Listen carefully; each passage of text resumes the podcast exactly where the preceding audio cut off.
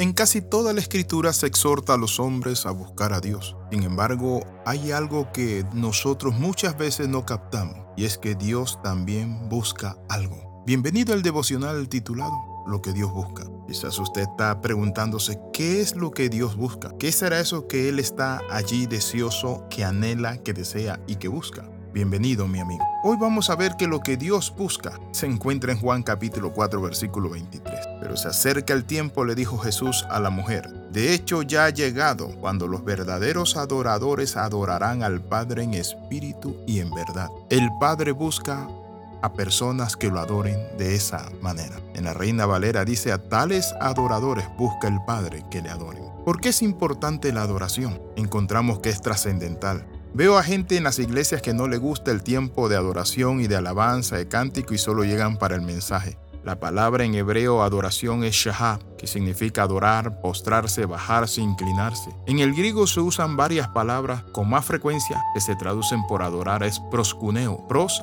hacia, cuneo, besar implica un acto, un homenaje, reverencia, una intimidad con nuestro Padre Celestial. Por eso es importante que nosotros le demos un lugar trascendental a la adoración en nuestras vidas. Adorar es reconocer la naturaleza de Dios. Por eso Jesús le dijo a la mujer que vendrá el tiempo en que los verdaderos adoradores van a adorar al Padre en espíritu y en verdad. Ya no era un tanto el lugar físico en Jerusalén, en Samaria, en el templo, en tal cerro, en tal montaña. No, sino que la verdadera adoración es de corazón. En Mateo capítulo 4, verso del 9 al 10, la Biblia dice que Satanás, cuando Jesús vino a esta tierra, dice la palabra que fue tentado por Satanás y le dijo, todo esto te daré si postrado me adorares. Entonces Jesús le dijo, vete Satanás porque escrito está, al Señor tu Dios adorarás y a Él solo servirá. Jesús nos enseña que la adoración va envuelta en el servicio también. Cuando nosotros servimos, también adoramos. En el Nuevo Testamento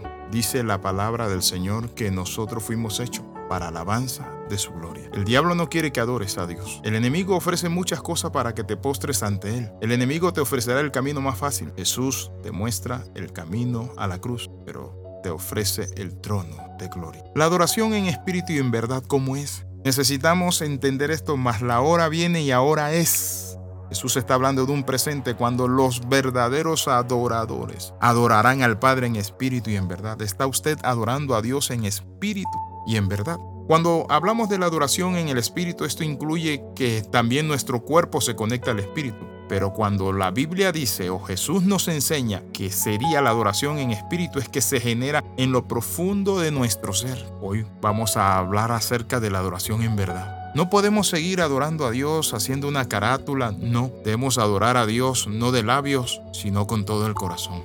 Y vamos a ver que Dios nos enseña algunos principios muy importantes en su palabra. Y uno de los principios es que nosotros, si queremos adorar al Padre, tenemos que hacerlo en espíritu y en verdad. Tenemos que quebrantarnos, dice la Biblia, que el corazón contrito y humillado no lo desprecias tú, oh Dios. Así que quiero en esta hora lanzarle el reto. Y el reto es para que usted tenga y le dé a Dios una mejor adoración y alabanza. Alabar y adorar, mi amigo, a Dios es lo que saca el corazón agradecido. Oramos, Padre, en el nombre de Jesús estamos agradecidos. Te pedimos que nos ayudes a ser adoradores. Llevarte adoración, Señor Padre Santo. Más que usar palabras, oh Dios Padre, que nuestro corazón se quebrante delante de ti.